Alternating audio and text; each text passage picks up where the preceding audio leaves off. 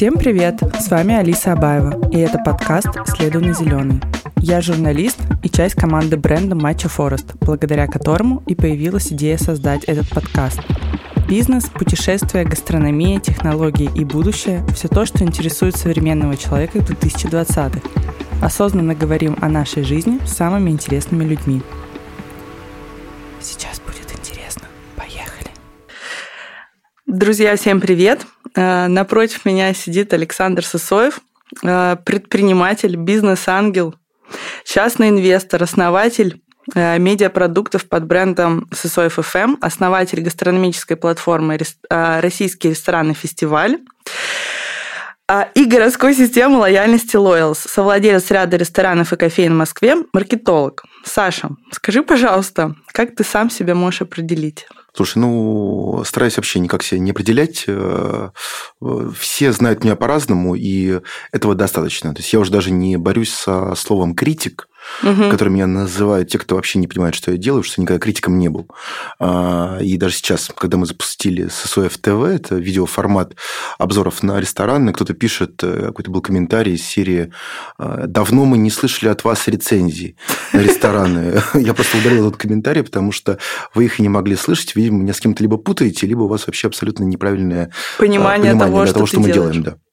Э, скажи, пожалуйста, как ты вообще попал во всю историю, связанную с ресторанами, гастрономией? Я всегда в них ел с 19 лет э, и продолжаю в них есть. Я очень люблю рестораны. При этом э, никогда это не было моей работой, никогда я не занимался рекламой ресторанов или чего-то типа такого.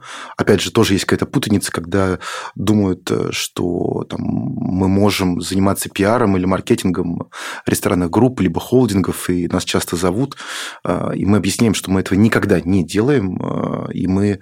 Единственное, что меня связывало с ресторанами, я был директором по маркетингу сервиса Афиша рестораны в его лучшие годы, когда он был там года там, 3-4 назад, э, когда он как бы гремел, да. А вот я был директором по маркетингу сервиса, но, опять же, это был сервис по бронированию, это был большой гид, это были большие такие желтые страницы, в хорошем смысле желтые страницы, э, того, что есть в Москве и в других городах. Там была отличная команда, с которой мы добивались хороших успехов, и заслуга, конечно же, в первую очередь команды. Это единственное, что меня связывало с этой сферой с точки зрения э, работы.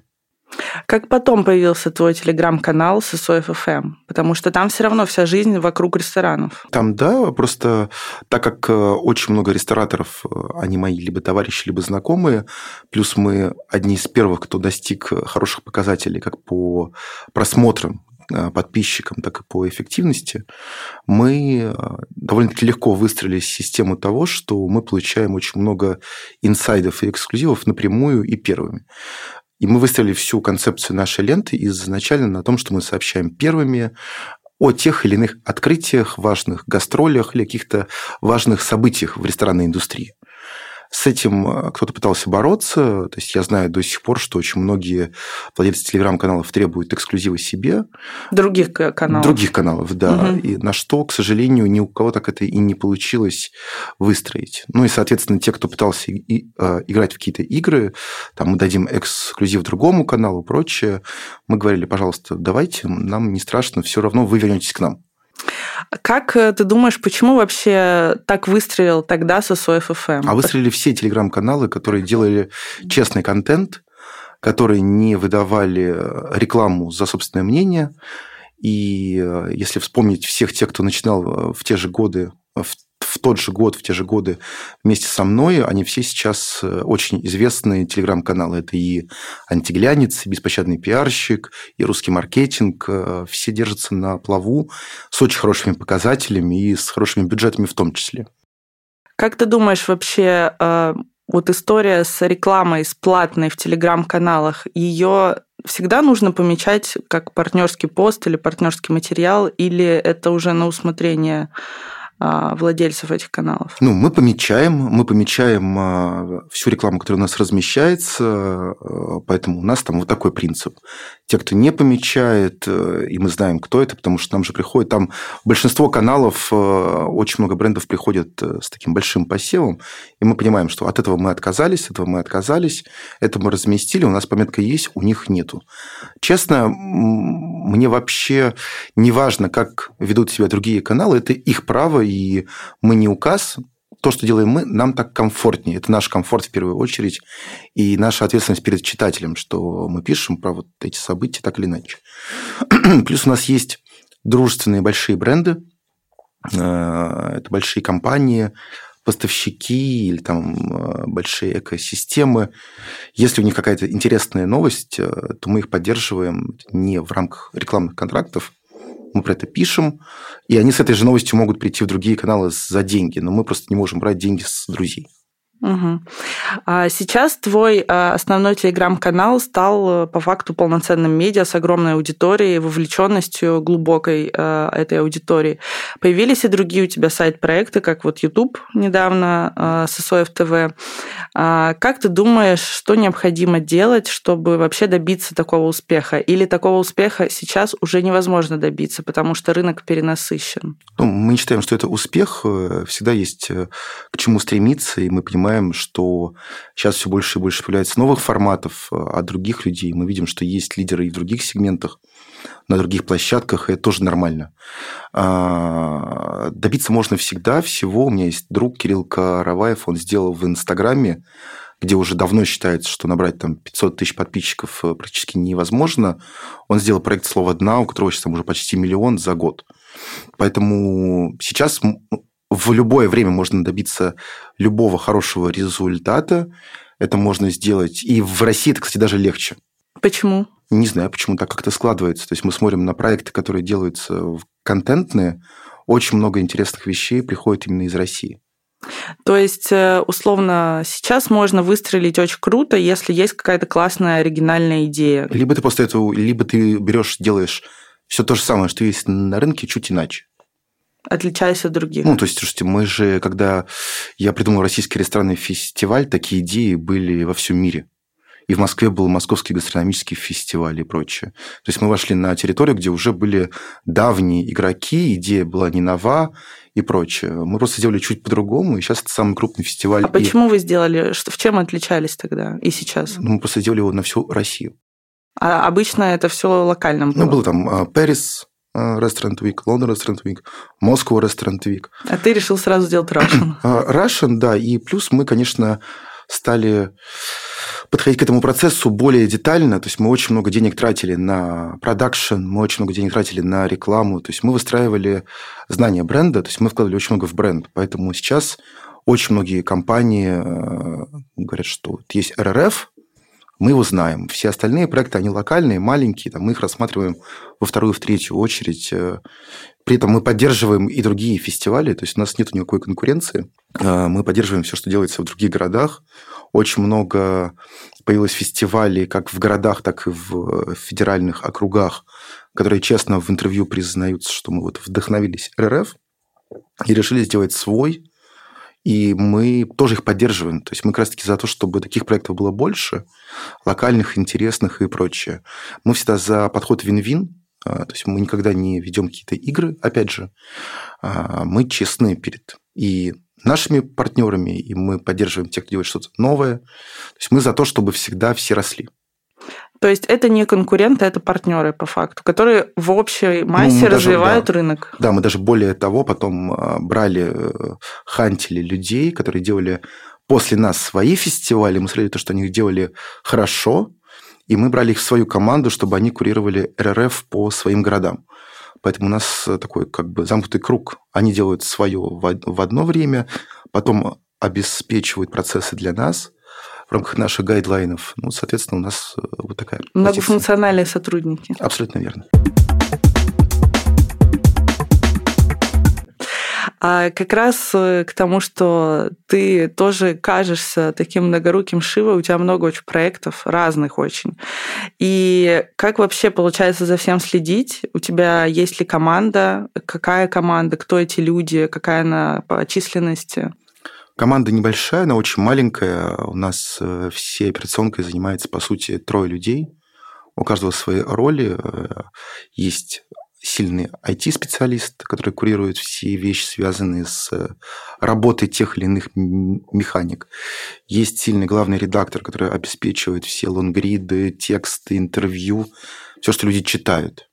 Есть очень сильный специалист, по сути, там моя, моя правая рука, которая курирует все направления, связанные с рекламой и ивентами. Это вот костяк. Все остальные люди... Есть там редактор Петербургского канала, есть редактор Казанского канала а, на постоянке. И есть кураторы, которых мы держим в своей команде. Там у нас, получается, растет уже количество фестивалей, у нас уже два, а будет суммарно, наверное, четыре. Они все разноплановые, они все интересные. В разное время проходят? В разное время, да. То есть мы делаем их сразу там, в 10, 15, 35 городах, в зависимости от концепции. И эти люди, опять же, всегда знают, что у них раз в квартал есть большой сильный проект, которым они гордятся, за который они получают деньги. А, поэтому у нас такая система полной децентрализации, при этом эффективного партнерства в нужное время. То есть это такие э, эффективные менеджеры, которые курируют какие-то проекты. Да. Причем все делают свой маленький кусочек. Угу. А как ты их собирал? Как ты их искал. Это же вообще очень сложно. Я сейчас сталкиваюсь с тем, что мы в рамках своей работы там в матч Форесте вообще очень сложно найти квалифицированных сотрудников. Ну, это все люди, с которыми я работал по каким-то тем или иным проектам. А, во-вторых, это люди, которые сами что-то делали интересное. Мы понимали, что с нами они могут сделать гораздо больше, потому что у нас ресурсов гораздо больше, чем у кого-либо. В-третьих, э, мы смотрим на тех, кто в других компаниях работает, и мы всегда приходим с предложением на фриланс. Угу. Плюс я очень много вкладываю денег в новые проекты людей, которые вообще не связаны с гастрономией, но связаны с, лайф, с лайфстайлом. То есть кто-то делает там, хочет делать YouTube-канал про что-то одно, кто-то хочет делать какое-то маленькое медиа про маленькие бары или там про кофейни. И просто я даю им денег, чтобы они могли э, развиваться как отдельные личности, как отдельные бренды, но при этом как бы мы формируем такой костяк сильных профессионалов, которые будут там через год-два уже лидерами в своих микросферах. Ты вот сказал как раз про э, развитие каких-то отдельных проектов, например, в Телеграме. У тебя появилось под, твоей, э, под твоим руководством несколько э, проектов, которые не XSOF FM, Mixology, например, Mixology, что нового. Что нового. Как это, как эти проекты вообще появились? Опять же, ты нашел человек, ну, людей каких-то? Ну, я сначала вел, я всегда первый месяц все курирую сам, чтобы просто понимать, что, как э, взаимодействует друг с другом, где берется информация, как она размещается, что людям нужно и прочее. Потом параллельно с этим уже появляется человек, которого я хочу, чтобы он курировал это направление. Мы вместе с ним первые полтора-два месяца согласовываем все тексты, чтобы мы понимали одинаковую тональность, отсутствие эпитетов. У нас там есть свои правила, потому как должны быть написаны тексты. Как только мы понимаем уже, что человек полностью понимает, что хочу я, и уже умеет писать э, в моей форме подачи информации, он уже уходит в свободное плавание и курирует э, это направление получает свою ЗП, получает там, процент от рекламы и прочее. То есть это такой довольно-таки неплохой заработок для фриланса. Обычно эти люди еще где-то работают? Обычно да. Но у нас, получается, в финале мы приходим к тому, что ЗП у нас больше, чем на их основных, основных работах. Такое бывает, да. То есть, э, например, если у человека есть какая-то крутая идея, там, канал э, на Ютубе или канал в Телеграме, и он ищет э, человека, кто поможет ему с реализацией. Чисто теоретически можно обратиться к Скорее нет, сейчас команде? скорее нужна новая идея, угу. потому что у меня была мысль выкупить телеграм-каналы, которые есть про еду. Я пообщался с пятью, они выставили ценник такой за свою долю, что мне, что я понял, что мне проще сделать свой канал э, за эти же деньги, но с нуля и полностью мой. То есть, в принципе, Mixology, что нового, и там сейчас еще будет три новых канала, э, таких небольших, они все появились и ровно из-за того, что суммы, за которые люди хотели продать доли в своих существующих каналах, как мне показались, были высокими. Ну и, в принципе, мы все аналоги сейчас обогнали по этим направлениям. При этом мы дружим с теми, кто наши де юры конкуренты. А как вообще ты относишься к такому количеству телеграм-каналов? Э, понятно, что они все немножко про свое, они все отличаются. По-моему, все одинаковые. Ну, если мы говорим про старые каналы, там, условно, тех журналистов, которые давно в этом существуют, они все одинаковые.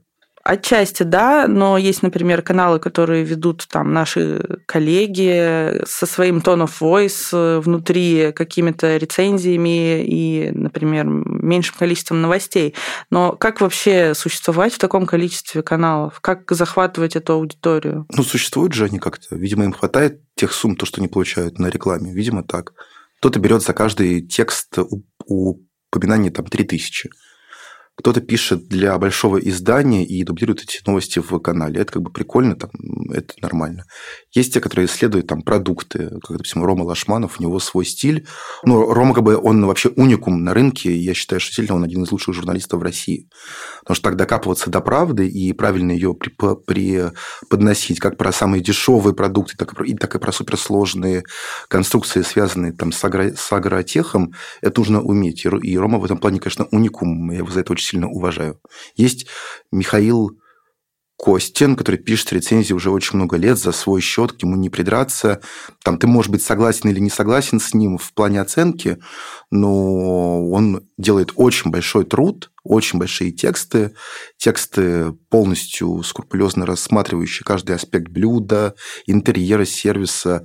Есть Борис Критик в Питере. Таких людей есть, но если мы говорим про общую массу, пока все же это переписка пресс-релизов в том или ином виде. То есть я открываю э, один канал, второй, третий, пятый, я понимаю, что одни и те же события, одни и те же фразы продиктованы из пресс-релизов.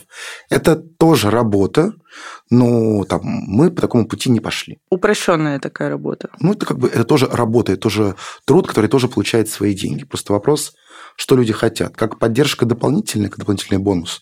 Окей. Ну, как бы это тоже вариант. Как ты думаешь, сейчас, если создавать э, с нуля какой-то канал или развивать, то лучше обретать же какой-то, наверное, собственный стиль высказывания? То есть э, не, не переписывать эти пресс-релизы, а какой-то изюминку свою вносить. Ну, здесь уже каждый, у нас э, только среди российских писателей можно перечислить штук 30, у которых свой стиль повествования. То есть тут кто как учился, кто на кого учился, тот э, э, тем и угу. будет. Да? То есть кто-то любит Чехова, кто-то любит э, Толстого. Вот, соответственно, можно, вот, пожалуйста, брать уже двух авторов, писать либо длинные тексты, либо короткие и лаконичные. Спасибо тебе за эту историю про медиа. Теперь хочется повернуть наш вектор немножко в другую историю э, и спросить, по какому принципу ты вообще выбираешь проекты гастрономические для инвестиций? А, по тому, что мне самому нравится, чьи команды мне близки по духу, что мне близко по духу с точки зрения сервиса, дизайна, атмосферы еды, и плюс по показателям того, что у них есть на, данном, на данный момент. То есть, э, понятно, что есть там, лидеры типа Зарькова, Аганезова, Лаки, в Питере Итали группы и прочее, их все знают, а, они уважаемые. У них и... все хорошо, в принципе. У них все неплохо. Ну, то есть там какие-то проекты там, я усилил сильно своим присутствием как э, инвестор, где-то просто хороший тандем, где-то я просто спящий инвестор, и такие проекты есть тоже. Была у меня идея искать новые имена а, среди рестораторов, новые имена не в плане, что это новички, а молодые, имена, которые уже делают что-то прикольное, но пока у них еще нету там супербольших объемов. Так мы познакомились с командой JPAN. Угу. Они очень крутые, они молодые, у них очень все хорошо с менеджментом, финансами и прочее. И у нас сошелся матч на площадке на Забелина, потому что мне очень часто предлагали эту площадку для нового проекта. И я понимал, что ни один из моих партнеров там ничего не сможет открыть, потому что другой чек. Вайп еще другой там Вайп, чек. И когда мне написала э, пиар-директор э, Ира Орел, э, что ребята хотят открыть джейпан. Тут мне сошелся моментально картинка, что у них очень вкусная еда, у них очень правильный подход, и у них она недорогая, и она понятная тем, кто там. Она дороже, чем все, что там есть, но она все равно как бы э, в таком адекватном чеке. И мы вот сошлись на этом, и эм, я и два моих друга стали инвесторами Джейпан на Забелина, и сейчас там очереди по выходным и полная посадка по будним дням, что, в принципе, очень хорошо. У них и так было все хорошо, но сейчас прям вот супер. И это не то, чтобы наша заслуга. Здесь просто сошлось хорошо. Площадка, их еда. Ну, и просто как бы мы вошли, чуть-чуть помогли деньгами. Скажи, а бывало такое, что э, ты не сходился с командами, с кем начинал работать? Ну, я же инвестор. В качестве, я в качестве же... инвестора, но все равно, возможно, у вас были какие-то... Не-не, я очень такой спокойный инвестор, я всегда доверяю командам. То есть, если ко мне приходят с вопросом, как лучше, понятно, что я советую. Там, если нужно что-то усилить, мы усиляем через наши, через наши ресурсы. Но лезть в процессы и объяснять, как правильно, как только ты начинаешь объяснять, как правильно, это первый звоночек для того, что тебе нужно делать свой проект, где ты будешь делать так, как тебе кажется правильно. А если ты входишь инвестором, значит, ты доверяешь той компании, то есть ты, ты веришь их идее, должен в нее верить либо до конца, либо выходить. Ну, а выходить в ресторанном бизнесе вообще сложно. Как бы долю оценивать очень сложно. Поэтому у меня, слава богу, все партнеры очень хорошие. Лучший инвестор – спящий инвестор. Да, с ресурсами. А ты сказал, что ты ищешь новые молодые имена, у которых уже есть небольшой хотя бы опыт работы в ресторанном бизнесе. Мы смотрим на два проекта, чтобы да. было, чтобы два проекта были успешными. Да, вот ты писал о том, что два проекта. То есть совсем с новичками ты не будешь работать? Нет. Так что, новички, сори, но вам сначала нужно сделать два проекта. Ну да, потому что очень много писало ребят даже с хорошими проектами в других городах, которые хотят открыться в Москве.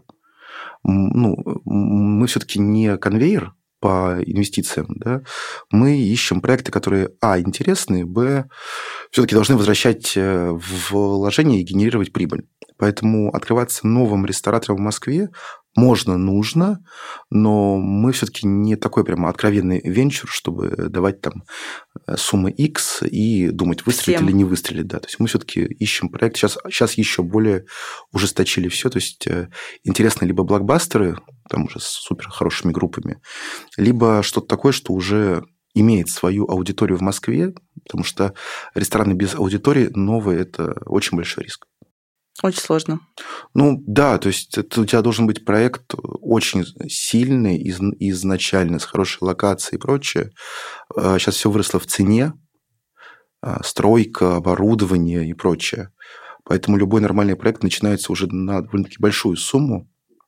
Если мы вкладываем полностью сумму, а, то это риск вдвойне, а у большинства молодых рестораторов нет суммы, чтобы покрыть там 50% хотя бы, чтобы они в этом участвовали в том числе. Поэтому риски есть, и мы их минимизируем. А какая сейчас длительность окупания инвестиций в ресторане? Все Считается говорят по-разному. Да, ну, как бы есть хорошая цифра, это 30, 30 э, месяцев, угу. ну, чуть меньше трех лет. Три года это считается планка такая норма, но у нас все проекты окупаются быстрее. В Питере было пять с половиной месяцев, там, в Москве год, полтора. Поэтому мы хотим идти в таком режиме, чтобы это окупалось ну, хотя бы за два года. Для, ну, это для, для меня два года – это прям норма, что это хорошая цифра, а есть и быстрее. Но я думаю, что будут и проекты, которые будут и три, и четыре года. Это уже то, что является статистическим значением, потому что не может быть, что все идет идеально и все проекты выстреливают. Пока все хорошо, но просто понятно, что там сейчас у меня их 11, э, к концу года будет 20-25, понятно, что из 20-25 что-то должно пойти там либо медленно, либо пойти не супер. Это, это нормально. Не нужно расстраиваться. Ну, это принцип венчурного инвестирования, потому что... Что-то выстреливает сразу, Конечно, да. То есть у меня же медленно. большой портфель в венчурном инвестировании, там у нас уже было два выхода с продажи э, двум стратегам. Какие-то проекты, я уже на них поставил крест, тут вдруг они ожили и пошли-пошли вверх. Это нормальный процесс, поэтому здесь, так же, как и с акциями, ты понимаешь, что всегда есть провалы и всегда есть падение. И всегда есть э, победа. Не могу тебе не задать вопрос, э, который всегда меня интересует, последние особенно два года. А, почему сейчас, в пандемийное время, так много открывается ресторанов? Мне кажется, такое ощущение, что гораздо больше, чем до коронавирусной всей этой истории. Ну, просто есть еще такое сосредоточение в рамках локаций, то есть появляются прям такие кластеры. Сильный кластер, самый сильный, на Большой Никитской. Никитская, да, сейчас. Сейчас, э, я думаю, что какие-то еще должны появиться локации. Там около Евы вдруг открылось очень много маленьких кафе, приятных и хороших.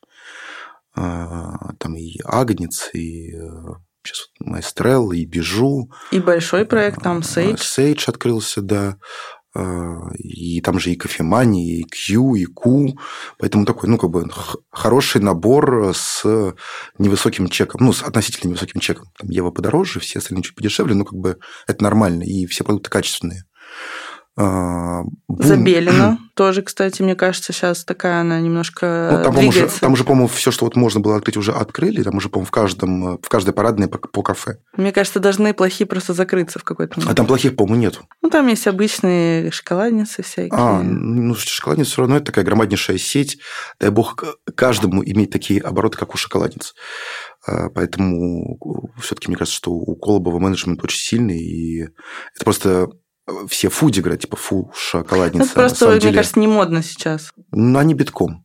Они битком шоколадницы. Поэтому модно не модно, но это очень хороший бизнес, который генерит выручку. И я недавно э, ел в аэропорту в шоколаднице, и ну, соотношение цена-качество, оно абсолютно адекватное. Поэтому у меня нет никакого такого пренебрежения к этой сети. Она хорошая, рабочая, которая доказала свою модель и уже супер большая аудитория, которая, может быть, выросли из шоколадницы, но они опять все, все в ней начинают. Но, кстати, шоколадница меняется постоянно. Я да. недавно зашла и там увидела много интересных позиций, которых раньше точно не было. Да. Неожиданных.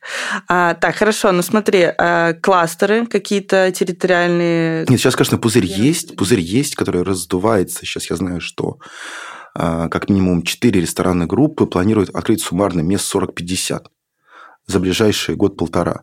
И это все не просто кафе, это будут тоже такие блокбастеры с очень крутыми шеф-поварами, концепциями и прочее. Только, только московская икра у нее в партнерах Мухин, Казаков, Кагай и Ликарион Солнцев. Вот просто ты понимаешь, да, насколько это Мощный. сильное будет притяжение, что у тебя в одном месте четыре лучших шефа Москвы ну, четыре одни из лучших шефов, ну, Мухин и Казаков уже доказали свою величие уже на международном уровне. Поэтому вот тебе проект только один да, из, из перечисленных с таким набором.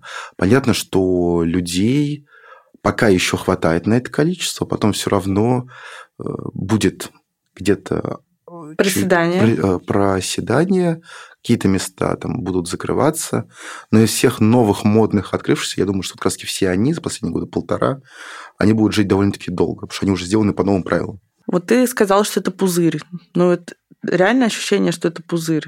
То есть в какой-то момент, э, во-первых, на фоне всех этих ситуаций, которые сейчас происходят, экономических, политических и так далее, э, пока еще рестораны забиты, но такое ощущение, что нас скоро не хватит на все эти проекты. Не, ну уже видно по ряду групп, что у них проседает э, день, проседает вечер буднего дня, потому что все, которые пишут, что у нас полная посадка в пятницу и в субботу, она везде полная.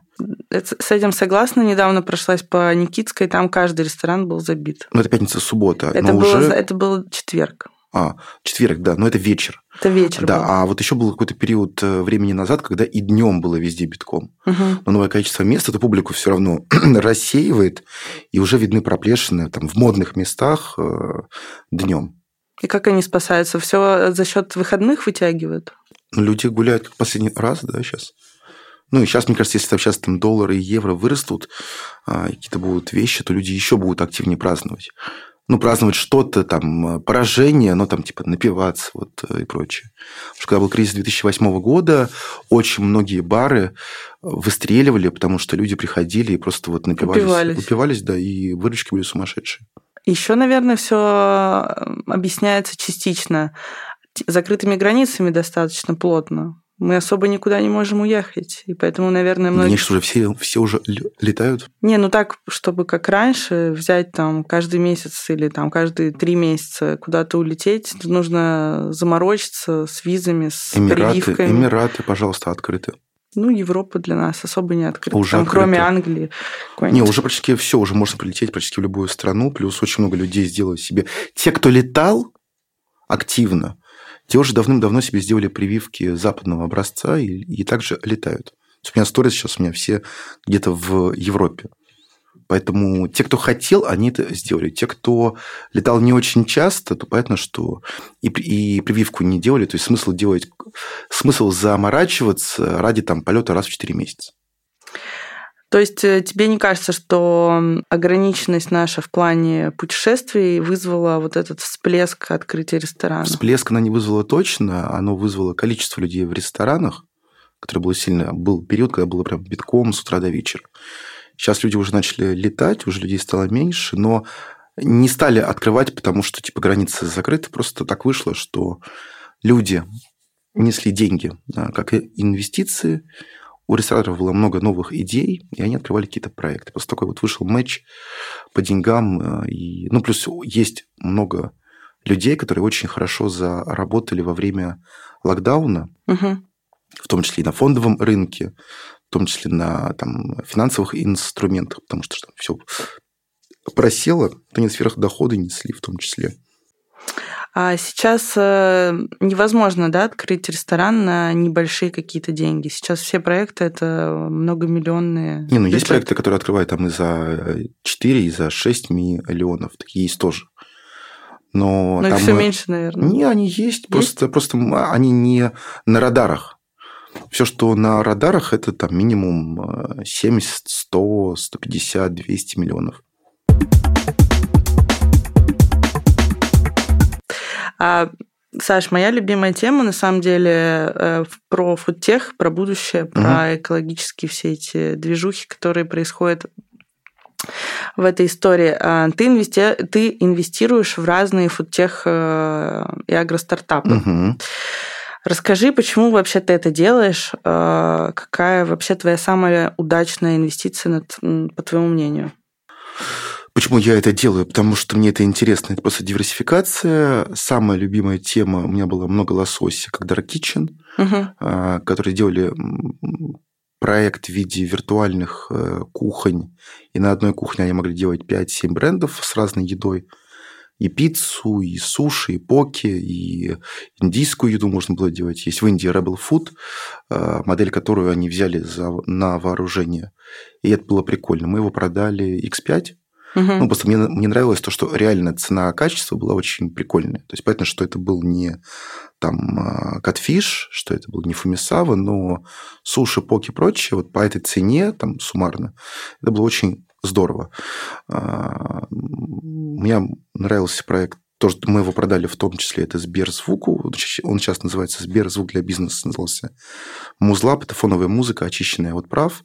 А, просто по подписке ты могла озвучивать кафе, торговые центры, фитнес-клубы, угу. платить мало, просто хорошая музыка была и прочее.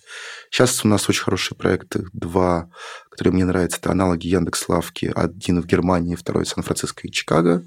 Там очень хорошо растут оценки, и как инвестиция была очень хорошая. Мне нравится iFarm, а, где у меня тоже есть доля. Это вертикальные фермы, это технология для построения вертикальных ферм для того, чтобы выращивать клубнику, томаты, зелень и прочее. То есть это не микрозелень, как сейчас везде есть, да, угу. прям такие полноценные могут быть громаднейшие ангары, где у тебя и радиоуправляемые пчелы, и ты сейчас пробовал, мы привезли из лаборатории на клубнику, выращенную на технологии iFarm, и она была очень прикольная, вот выращенная в большом ангаре под Новосибирском. Как настоящая? Ну, ну, как бы да. То есть там, нет, там как бы, ну, есть к чему придраться, ну, поэтому что можно придраться и к тому, что продается в азбуке вкуса.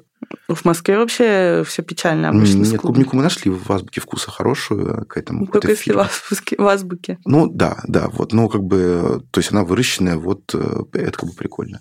Там есть еще много вещей, э, что есть, но вот как бы мне нравится то, что iFarm, он может решить вопросы фрукты, овощи и прочее в таких вот условиях любых. Хоть в Андоре, в горах, хоть в Финляндии, хоть э, в Эмиратах. Вообще вот эта вот тема с э, необходимостью в будущем решать э, вопрос с количеством еды, мне угу. кажется, он очень остро стоит. Вот такие проекты, как iFarm, угу. максимально актуальны, потому что ну, численность населения растет, угу. количество земель, пригодных для земледелия, падает. И как раз-таки вот, собственно, на Западе очень много развиваются вот этих всех историй. А как ты находишь эти проекты? Ты читаешь какую-то прессу западную или смотришь какие-то рейтинги? А, нет, не рейтинги. Это все, нет, это все э, обычно компании, которые так или иначе ищут инвестиции, они приходят во все фонды российские и нероссийские. У меня очень много друзей в фондах российских, которые скидывают мне презентации или там заходят каким-то скопом. И либо мой контакт дают владельцам, что есть бизнес-ангел, то есть я всегда вхожу на пресид сид раундах, когда еще небольшие оценки и там большие риски. Угу. Поэтому там, как ангел я довольно-таки был активный последние два года. По-моему, даже попал в какие-то рейтинги активных бизнес, бизнес-ангелов. России. Ну, Россия, ну да, ну их не так много, просто кто-то идет через синдикаты, я иду как отдельное частное лицо, ну, говорю, на очень ранних стадиях. А, то есть они сами приходят, либо они там, либо я получаю информацию через фонды, которые хотят в них зайти, да. А, обычно это какие суммы вообще инвестиций на начальных этапах? Ну, это все до 100 тысяч долларов. То есть обычный чек от 25, э, а, ну, средний 25-50 стоит уже такой, это, это уже большой чек для ангела. Для первого раунда, да? Ну да, то есть это прям большая сумма, хотя и такие есть, э, но вот 25-50 это средняя цифра по рынку. Планируешь ли ты дальше вообще эту историю с э, инвестированием в молодые стартапы? Пока нет, пока пауза на этом, потому что хочется сейчас а, посмотреть, что покажут то, что уже есть а, проинвестировано, да, потому что хочется, конечно, посмотреть на результаты вот этой активной деятельности первых двух лет. В принципе, уже два экзита есть, что для венчура очень хорошо, но хочется, чтобы было еще два-три. И тогда уже можно после этого думать, что дальше. Потому что сейчас пока очень сильно выросли оценки, и даже на пресиде у тебя оценка уже как раньше на сид-раунде, тут даже дело не в том, что это там наукоемкое что-то или прочее. Просто реально оценки выросли, как и на, как и на фондовой бирже акции все были очень дорого стоили, так и на венчурном рынке, что сейчас э, доходность даже на ранних стадиях может быть не такой высокой, как, допустим, там еще три года назад. То есть сейчас с этим сложнее? Стало. Не сложнее, просто как бы либо нужно больше денег, либо просто э, больше аппетита, потому что цена а, стоимость э, компании там даже на ранних стадиях выросла везде, а, поэтому уже люди выходят сразу с такими большими цифрами, которые им нужны. А если бы ты сам, например, решил создавать какой-то фудтех-проект, что бы это могло быть? Я бы не стал бы создавать фудтех-проект. Ты за то, чтобы инвестировать именно? Ну, да, потому что у меня достаточно проектов, которые есть у меня, они в разных плоскостях, а где-то это большие ивенты, как фестивали, где-то есть целое направление, которое обслуживает массу брендов по спецпроектам с интеграцией в офлайн и онлайн, и мы делаем очень нестандартные идеи, и это не только гастрономия, гастрономия в этом направлении процентов только там 25. Есть и сетка медиа, которых там начинают уже плавно переходить на другие площадки. То есть там только, только телеграм-каналов у меня около 15 штук разного типа владения. А, плюс есть рестораны, которые также генерят прибыль. Поэтому делать что-то еще, это должно быть что-то быть очень интересное и новое. Поэтому пока ну, у меня нет цели или там, желания посвятить все свое время чему-то, что может и не выстрелить, угу. пока, если, пока можно усилять и развивать уже текущее все. То, что есть. Конечно. Саш, у меня еще такой э, личный вопрос. А, ты очень много связан с информацией вообще на рынке разного формата. А, что ты сам слушаешь из подкастов? Что ничего ты смотришь? не слушаю вообще. Вообще ничего? Ничего не слушаю, ничего не смотрю, ни одно интервью, не читаю ни один лонгорит, потому что мне... Ну, мне... Хватает своего?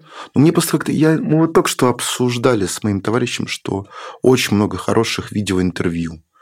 Там мне очень нравится там, личность Нади Стрелец, угу. личность ее как, чел, как человека. Там я понимаю, какие масштабные полотна делает там Ксения Анатольевна Собчак.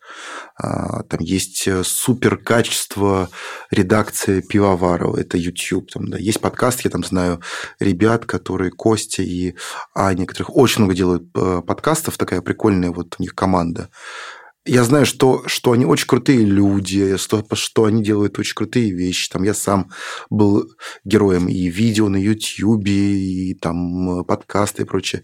Но я ничего не смотрел и не слушал, потому что не то, что у меня нет времени, времени на самом деле полно. Но почему-то я не могу себя заставить вот сесть и э, слушать в наушниках или там смотреть видео. Не знаю, почему, видимо, я просто, видимо, видимо, я уже очень старый для этого. Мне кажется просто, что ты перегружен э, информацией, которая в твоих проектах. Просто мы устаем от этой информации, и это, мне кажется, абсолютно нормально. Возможно, возможно, мне просто не так интересно слушать людей других, потому что я большинство из них знаю лично, Ты я и знаю, так знаешь их истории. Ну, как бы да, я знаю их истории, поэтому вот я пока не знаю, вот кого бы я хотел бы послушать, потому что либо я их знаю, либо, если я их не знаю, может быть, потом познакомлюсь, мне сами все расскажут. Я вот за то ламповое общение, поэтому я даже не хожу в ночные там клубы, бары, где громкая музыка и, и прочее, что мне важнее общаться с тем, с кем я пришел, какие-то новости обсуждать, идеи, мысли. И это не в формате подкастов, что мне хочется перебить и спросить что-то свое, типа, Алис, а у тебя вот это как это? А так я слушаю, говорит там умный кто-то с умной Алисой, и я Алис, а они меня не слышат. Поэтому зачем мне эта односторонняя связь? Но все равно э, при этом ты ходишь к, к своим знакомым на их какие-то шоу или подкасты. Нет, делишься, ну, если, нет, если, допустим, делишься. если, допустим, мне пишет Илья Варламов, говорит, Саш, давай сделаем с тобой выпуск. Ой, мне про... понравилось. Да, я говорю, Илья, конечно же, сделаем, потому что это прикольно. Мне звонит там э, э, редакция Пивоварова. Поэтому, что мне интересно принять в этом участие, потому что его команда и он сам, они такие метры, там, да, или там сейчас снимают фильм про ресторанную индустрию для телеканала, для онлайн-ТВ «Премьер», как-то вот угу. там такая делает команда прикольная, им, и, и они очень все красиво придумали по сценографии и прочее. Конечно же, это... Крутые это, проекты. Это, как бы, да, это крутые проекты, и мне это интересно, потому что ну, это как бы здорово. А, и у всех вопросы разные, там разные углы зрения, там все точки зрения под, под разным углом.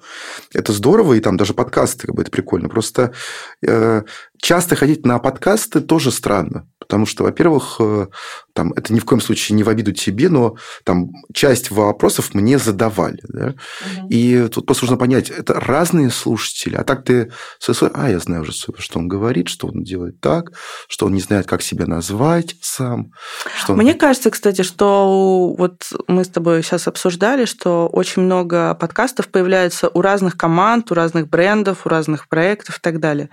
Но у каждого своя какая-то нишевая аудитория. Я слушаю кинопоиск, там мои друзья слушают кинопоиск, но все равно у каждого проекта своя аудитория какая-то. И в каждой аудитории то, что ты уже говорил, они не слышали, например, раньше. Сто процентов, но просто тут уже вопрос в другом. А, для чего мы это делаем? То есть э, я понимаю, для чего это делают бренды. А, там, я понимаю, для чего это нужно людям, которые, э, как любят сказать, продвигают личный бренд. То есть им нужно постоянно мелькать, угу. экспертиза, чтобы потом делать что-то.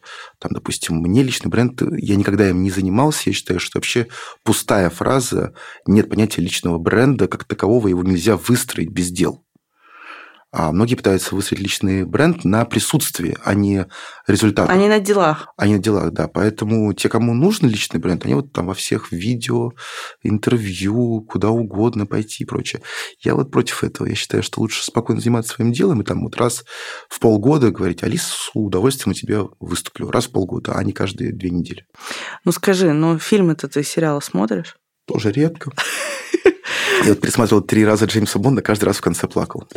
Последнего? После, ой, плачу, каждый раз в самолете, закрываясь пледом, лежу, ну, сижу в кресле, и сосед говорит, с вами все хорошо. Я говорю, очень все хорошо.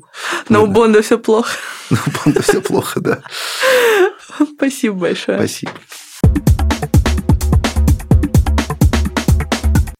Сегодня подарок вместо Саши буду разыгрывать я. Хочу подарить одному из вас э, книгу «Атлант расправил плечи» в трех томах от американской писательницы и философа Айн Рэнд. Это моя одна из самых любимых книг, которая когда-то очень сильно изменила мое мироощущение. Когда я ее читала в 16 лет, это по факту сформировало мое очень трезвое отношение к миру, несмотря на тот юный возраст. А когда я перечитывала ее, будучи старше, тогда идеи Айн Рэнд помогли мне понять, что я хочу от своей жизни и что для меня значит работа. Зачем нужно призвание и почему не надо обращать внимание на мнение других зачастую. Надеюсь, что эта книга вам тоже понравится. Вам нужно задать один вопрос, либо мне, либо Саше Сосоеву, который был в этом выпуске, в комментариях, которые можно найти в телеграм-канале. Заходите в телеграм-канал и ищите прикрепленное сверху сообщение. Задаете туда свой вопрос, и самый интересный вопрос я потом выберу и вручу вам этот подарок, несмотря на то, где вы находитесь. А все остальное можно найти у нас в описании к выпуску. Все ссылки на меня, на Сашу, на наш инстаграм Match Forest и все остальное. Всем спасибо. А я напоминаю, что этот подкаст создан благодаря бренду Match Forest, который я безумно люблю. Мы не только привозим из Японии самый лучший чай матча, но и популяризируем матча-культуру. У нас уже есть настоящая матча-комьюнити. Не забывайте, что с нашим матчем можно экспериментировать дома или пробовать его в заведениях, с которыми мы сотрудничаем. Очень много полезной информации можно найти у нас в Инстаграме Матча Форест или в Телеграм-канале Матча Многокосово.